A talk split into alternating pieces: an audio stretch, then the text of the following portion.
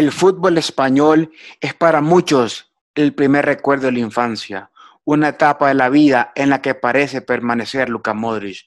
Varios creen que Cholo Simeone de pequeño ya sentía los colores rojiblancos, porque los niños deben gozar como lo hace Ricky Push cuando juega la pelota. El fútbol español es eso para algunos, los recuerdos que jamás se olvidarán. Hola, buenas noches a todos. Bienvenidos a la libreta. ¿Cómo vamos? Héctor Ulloa, ¿qué tal? ¿Cómo estás? ¿Qué tal, Gaspi? Aquí feliz de estar de vuelta para hablar de tres partidazos que fueron y compartir con estos fenómenos que son Pedro y Justin.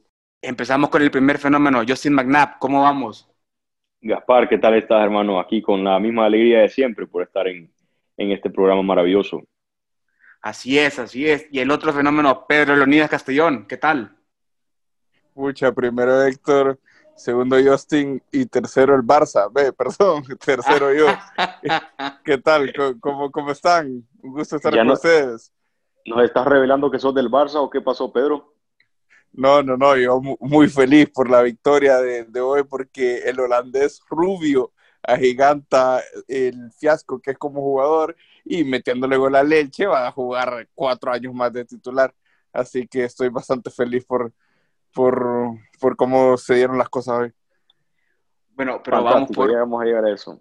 Vamos por parte, vamos por parte. La primera, yo creo que la noticia, ¿verdad?, de la temporada es que el Atlético de Madrid está en el primer lugar, está en el primer lugar, ganó contra el Valencia, un equipo que parece que Cholo Simón ha encontrado una manera de jugar bien, una manera de, de entender a sus jugadores y quiero saber qué piensa Chele Ulloa sobre el Atleti. ¿Cómo lo ve el Atleti, Chele?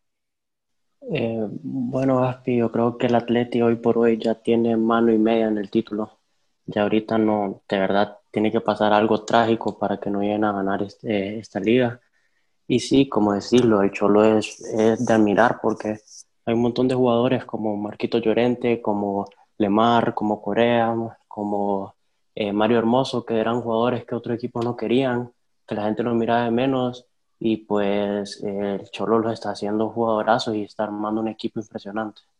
Chele, pero quiero que hable un poquito más de Mario Hermoso. ¿Qué te parece Mario Hermoso? Jugadorazo, jugadorazo. Mario, es un, como decís, es un jugadorazo de primera. Desde que, desde que venimos, que al principio de temporada, que el Madrid tuvo para comprarlo y no lo hizo, yo le dije a mi hermano que es gran aficionado al Madrid que hacer un error, porque él es un jugadorazo de primera, debería ser central para el futuro en la selección, pienso yo pero eso es un tema aparte. Eh, me gusta cómo lo está haciendo con el Cholo y me gusta la flexibilidad que da, que a veces puede jugar de lateral o a veces se, une como una línea de tres centrales, a veces juega de, último hombre, de marcador, o sea, es un jugador, un defensa muy, muy completo y le ha venido a dar una seguridad que siempre los equipos del Cholo lo han tenido, pero a otro nivel. Yo con seguridad puedo decirle que Pedro Castellón, no sé, creo que va a pensar diferente. ¿Cómo vamos con el Atlético, Pedro?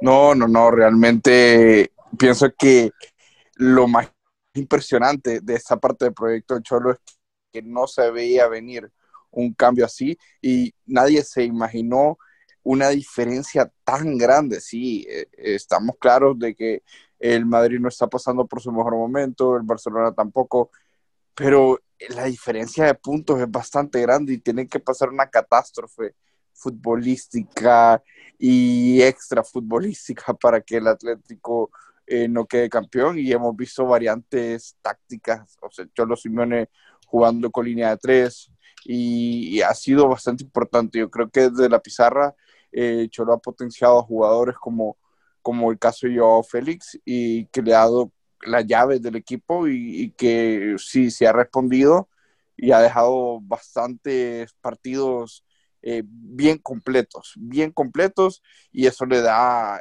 para futuro eh, bastantes alegrías al equipo, le, va a dar para futuro bastantes alegrías al equipo colchonero. Pedro, ¿remonta la liga el Madrid? No, es que tiene que pasar muchas cosas, obviamente ya no solo, ya no depende del Madrid, sino que tienen que pasar muchas cosas, lesiones, pienso yo, eh, por parte del Atlético, desconcentraciones y, cosas así. Lo veo bastante difícil, la verdad. El Madrid puede tener una buena segunda vuelta y todo, pero creo que no le ajusta. Lo normal sería que no le ajustara. No sé qué pensás vos del Barça, si tiene posibilidades.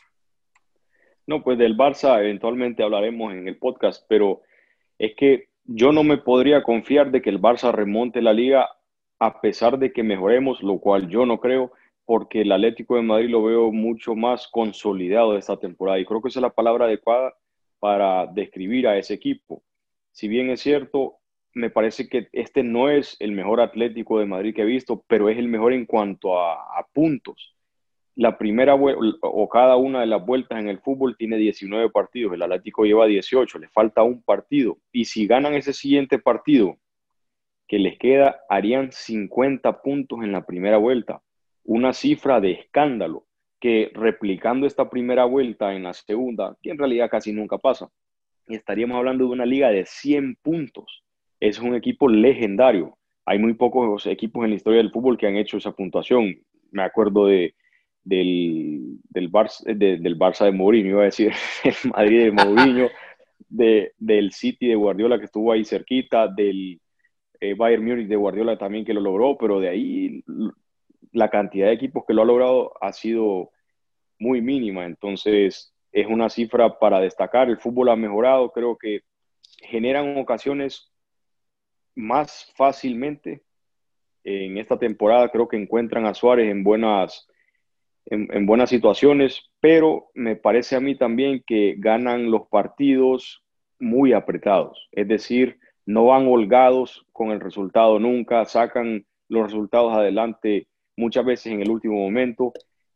Y si el Madrid y el Barça estuvieran un poco más cerca en puntos y fueran más fuertes de lo que están ahora, yo estaría convencido de que uno de los dos equipos, el tuyo o el mío, Pedro, remontaría en la liga. Pero como veo fuerte el Atlético y veo tan débil e irregulares al Barça y al Madrid, me parece que, como dice el Chele, tiene mano y media en la Copa. Y mano y media, voy a soltar un nombre, tal vez lo conoce Justin y Chele, también lo conocen, Luis Suárez. Luis Suárez lleva 12 goles en esta temporada. Actualmente el Pichichi, Chele, ¿no? ¿Quién, ¿Quién iba a decir? Lo de Luis Suárez es un tema que duele, pero no por el hecho que se haya ido, porque yo soy fiel creyente que ya pasó su época en el Barça y está bien que se, que se fue, pero es, pues, ridículo que se lo regales a uno de tus rivales. O sea, es algo que no, que ni quiero meterme en ese tema porque sé que Justin va a empezar a hablar de la directiva y se va a soltar. ¿Y para qué? Porque eso es, un dolor de cabeza que todos los días me da ver que Suárez colé para el Atlético de Madrid. O sea, es ilógico. Bueno, pero allá hablando del Barça, que metió gol, me, metieron dos goles contra el Elche de visita. Quiero saber qué piensan primero de Frenkie de Jong. El rubio holandés, ya lo dijo Pedro, ya metió gol, ya se está consolidando, parece, pero ¿qué dicen los colegas sobre Frenkie de Jong? Pues yo creo que Pedro le tiene envidia porque Frenkie todavía tiene pelo. Y a Pedro se le cayó. Em, ah. empezando por eso y yo lo escuché muchas veces diciendo que el pajarito Valverde, que no son jugadores que se pueden comparar porque sí, son mediocampistas, pero son perfiles diferentes, es, era mejor que, que Frenkie de Jong y nada más lejos de la realidad. Ahora estamos viendo la verdadera cara del holandés y me parece que está haciendo a partir de cuando Kuman cambió al 4-3-3 eh, o falso 4-3-3, un 4-3-3 de línea blanca, le podríamos decir. Empezó a funcionar muchísimo mejor Frenkie de Jong porque se sitúa en el campo en lugares donde él puede tomar ventaja de, su, de sus capacidades físicas, mentales y técnicas. Entonces hemos visto una versión estelar que era la que estábamos esperando. Es diferente a la del Ajax, es cierto, porque la, la cuando, cuando jugaba en el equipo holandés, jugaba de pivote y él era quien sacaba el balón jugado desde atrás y ahora está llegando muchísimo más al área, pero me parece que que en esa posición puede cumplir perfectísimamente y me recuerda bastante cuando, cuando conduce y cuando llega a tres cuartos de campo a otro rubio, a otro colorado, que empieza con la letra K. ¿Sabes cuál será, Gaspar? Kevin De Bruyne para toda la gente que nos está escuchando. Exactamente. Esa asistencia de gol para el segundo parecía que se vistió de De Bruyne.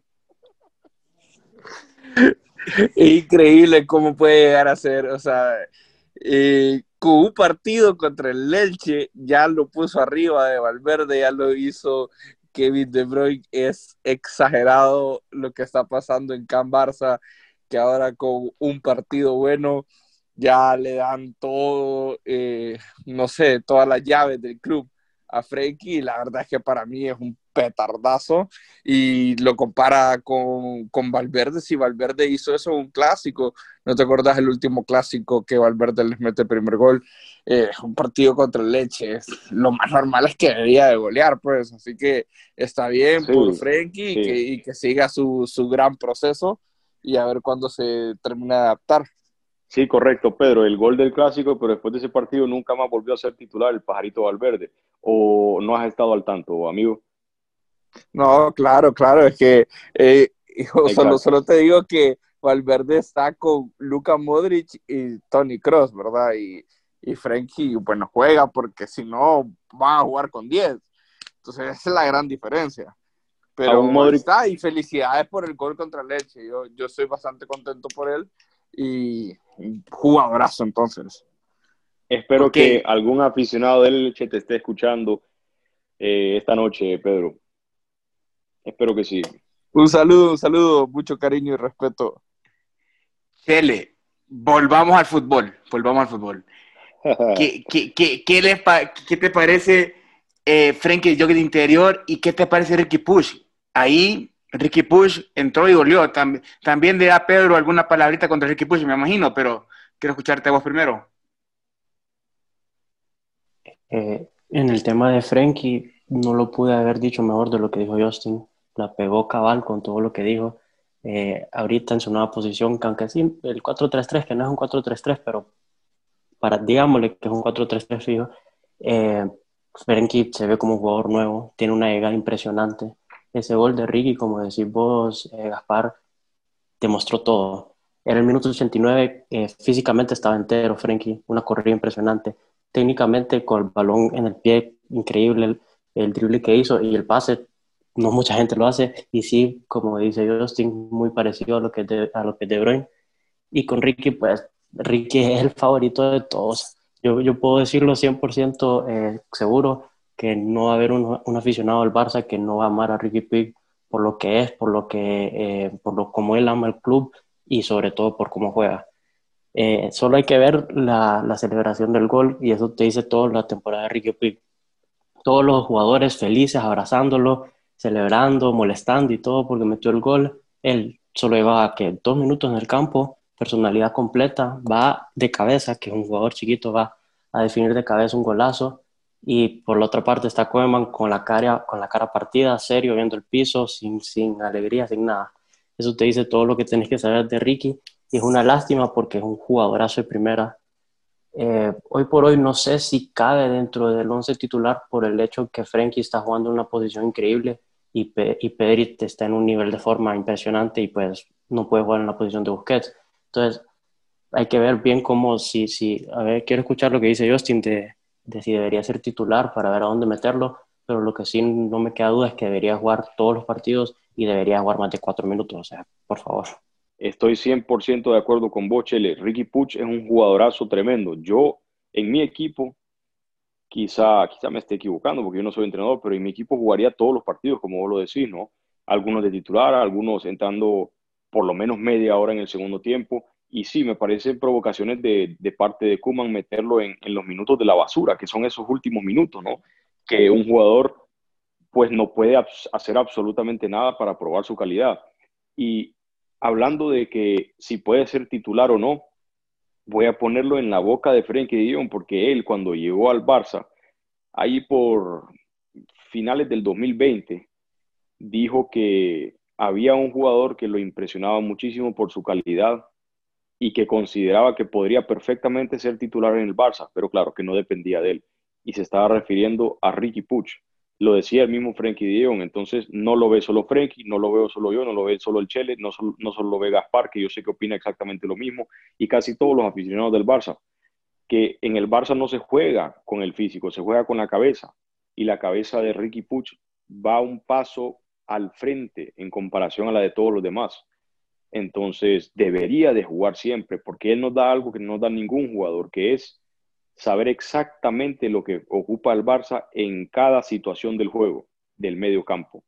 Es el que mejor decide, el que más rápido juega y diría yo que incluso el más habilidoso en el medio campo. Entonces, ocupamos muchísimo de, Ricky Puch. Sería para los intereses de, Ronald Koeman poderlo usar, porque estoy convencido de que le mejoraría el, el equipo sin siquiera intervenir en las directrices tácticas, solo metiéndolo a jugar le mejoraría bastante el equipo. Yo estoy convencido de eso. Yo, yo estoy de acuerdo, realmente creo que Ricky Push, Ricardo Push Martí, creo que es un jugador diferencial totalmente, un jugador que mueve al equipo, sabe cómo moverlo, sabe cómo ordenarlo, pero también, antes de un Ricardo Push Martí, hay un Sergio Busquets que está en un nivel bárbaro, sí, está en un, gran nivel ahorita. Siento yo que hace tiempo no miraba, hace tiempo, ponerle que dos, tres temporadas no miramos un, un Sergio Busquets así, ¿qué les parece eso? Sí, sí, exacto. En parte es por la vuelta al 4-3-3. Me parece que el bajón de rendimiento de Busquets tiene que ver con, el cambio de posicionamiento y que el Barça dejó de presionar, porque una de o la cualidad más grande de Busquets es el tema defensivo. Él a la hora de presionar e ir a tapar hoyos y espacios es absolutamente el mejor, que usualmente es el trabajo que no se nota viéndolo en una pantalla. Uno solo nota la calidad con el balón, ¿no? Pero cuando observamos que el Barça va a presionar, que tampoco es que lo hace demasiado ahora, pero cuando vamos a presionar, el que primero sale, el que mejor sale, el que mejor se posiciona es Busquets. Y eso permite que no necesariamente a través de sus pies, pero sí a través de la cobertura de espacio que hace, que otro compañero recupere el balón y, el Barça eh, vuelva a reiniciar una jugada. Y eso evidentemente le da confianza a Busquets le da a entender que está haciendo bien su papel y, entonces también el 4-3-3 permite que él tenga a la hora de recibir jugadores cercanos con los que pueda combinarse. Mirábamos en la, en, la época de Valverde, por ejemplo, o en el 4-2-3-1 de Kuman, que Busquets recibía, miraba hacia, hacia sus lados y no encontraba a nadie con quien tocar. Y Busquets no es nadie, no es alguien rápido al, el que, como Frenkie John, por ejemplo, que, que, podría regatear a un jugador y librarse de esa marca, arrancar 10, 15 metros y encontrar un espacio. Busquets no es ese. Tiene muchísima calidad con el balón en los pies, pero no es de zancada ni de, ni de conducción. Entonces, a la hora de no encontrar ese espacio, era que, que perdía balones, que se precipitaba, hacía que, perdiera la confianza y ni en su aspecto ofensivo ni en su defensivo era que funcionaba. Entonces, por eso creo que ahora sí está funcionando y está jugando muchísimo mejor. Funciona, ya te voy a dar la palabra, Pedro, porque sé que querés hablar, sé que querés contar algo, sé que estás con esos nervios ahí para listo para disparar, pero quiero que, que, que el Chele nos hable un poquito de Pedri. Pedri es un espectáculo, Gaspar. Yo soy mucho de ver el lado positivo de las cosas y por más que esta temporada no está saliendo como uno quiere y los resultados te enojan y todo de vez en cuando, lo de Pedri es una alegría completa. Eh, cada vez que me siento a ver partidos no me estreso por cómo vamos a quedar o si estamos jugando mejor, no. Me enfoco en ver a Pedri jugar y para qué termino con una sonrisa de oreja a oreja porque de verdad lo que él está haciendo con 18 años, si no me equivoco, 18, 19 años, es increíble, es algo que, que, yo personalmente no he visto así en el medio campo un jugador y, un jugador que en un equipo de la estatura del Barça puede agarrar la bola y jugar. Y se entiende, aunque hoy no estaba Messi, no estuvo en los partidos pasados, pero como él se entiende con Messi es algo increíble de ver. Y para qué es, es que puedo tirar adjetivos todo el día de lo que es Pedri porque es un jugadorazo de primera. Y estoy esperando el día que juegue Pedri con Ricky Puig de titular para hablar con Justin, hablar con vos de el espectáculo de fútbol que va a ser eso. Me parece buena, buena, buen momento para empezar a definir la fecha. Pero quiero que Pedro Castellón comience a hablar del Madrid, comience a hablar de Hazard, quiero que comience a hablar del equipo en general. ¿Cómo lo ve? ¿Cómo lo vio el equipo? ¿El funcionamiento del equipo? Pedro, el micrófono es tuyo. Bueno, eh, la verdad es que estoy bastante contento antes de hablar del Madrid voy a hablar de Ricky Puig, que soy bastante contento por mis amigos de Deportivo La Coruña y, de Real Valladolid, porque ya tienen los highlights para el fichaje de la sesión de Ricky Puig. Ya van a poner el penal del otro día y el gol de hoy, entonces soy bastante contento por ellos. pasando al actual campeón de, la liga, eh, pues bueno, cuatro goles, la verdad es que, es como, como habéis dicho, como agua de mayo le cae eso al equipo. Eh, realmente la actuación de Benzema es sublime y, y, bueno, dos goles son bastante importantes. Lo de Hazard, yo nunca caí en la mentira del fichaje de Hazard, la verdad es que eh, yo siempre pensé que, que iba a ser así. Y pues vamos a ver qué pasa. Pienso que ya después de tanto tiempo es más un tema de continuidad lo de Hazard y hay que ver qué pasa si juega 7, 10 partidos seguidos, Gaspar, algo que no se ha dado ni, ni en sueños. Eh, pues qué bien, felicitarlo por el gol y a ver si, si no se lesiona. Realmente eso es lo que yo espero, a ver si no se lesiona. Eh, quiero hablar de Casemiro, que qué importante ha sido esta temporada bastante, bastante difícil para abrir los cerrojos eh, en el área ofensiva. Eh, realmente Casemiro ha sido un jugador importante, marcando una considerable cuota de goles, tomando en cuenta su posición y que todos o la mayoría llegan por el juego aéreo. Así que contento con el equipo, vamos a ver cómo se desarrolla, si, si se puede mejorar un poco de cara a lo que viene contra Atalanta, como ya lo he dicho, eh, la Champions este año ni por cerca. Hay que pelear por la liga, ya está bastante lejos. Entonces hay que consolidar un grupo de jugadores para que sean la base del próximo, eh, próximo año. Si no se, si no se dimitió a, perdón, si Zidane no dimitió por, por la derrota en Copa del Rey, no lo va a hacer y Florentino no lo va a tocar. Así que bueno, eh, tenemos Zidane para rato hay que pensar en un proyecto a mediano plazo con él y, a ver cómo, cómo arma su equipo. Mira, Pedro, qué bien que toca el tema de Zidane, porque Justin McNabb es seguidor, seguidor, seguidor de Zinedine Zidane. Sí, estoy siendo sarcástico, claro. Quiero que nos cuente un poco Justin McNabb, si eh, ve realmente una mejoría en el Madrid, ve que el Madrid está funcionando mejor, cómo ve el juego del Madrid a, partir de esos últimos partidos, este partido y, el inicio de temporada? No, sarcasmo no, Gaspar. A mí Zidane me parece el mejor entrenador de la historia. Claro, de la historia. Ah, no, perdón, que hoy no es 28 de diciembre, hoy no es Día de los Inocentes, perdón, que se me pasa la mano, discúlpame, Gaspar. Y no, a mí, yo, yo, si fuera Pedro, yo no, yo no lo renuevo para el mediano plazo, no, no, no, a largo plazo. Hay que, hay que pensar en Zidane a largo plazo, hay que dejarlo todos los años que él quiera. Y sabes qué, Pedro, yo estoy encantado de la vida que vos me digas o que parece que te vengas arriba después de perder la Supercopa y quedar eliminado en la Copa del Rey. Yo encantado de la vida que a la vez le haya ganado 1-4 y ya pensé que el Madrid está en el camino adecuado. Claro, nunca dijeron mejor que el madridista es resultadista, que el Madrid no se enfoca en el juego ni en absolutamente nada, ni en el bienestar del club, ni en la salud económica, ni deportiva, ni, ni de gestión, ni nada. Si el Madrid gana, aunque sea con un gol de Benzema, con, con, con, con la espalda, pues vale.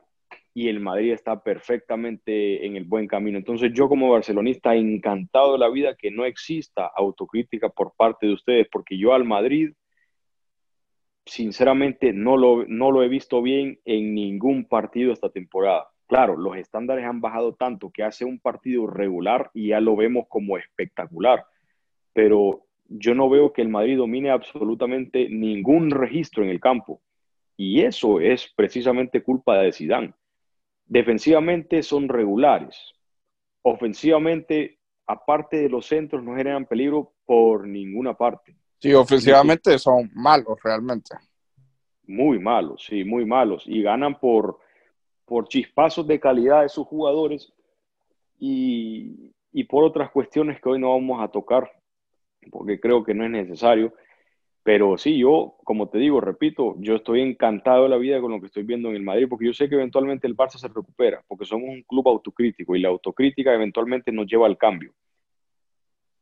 Eh, pero ustedes no usted, yo encantado que se queden así. Así que esa es mi postura y mi opinión acerca de tu equipo. Pedro.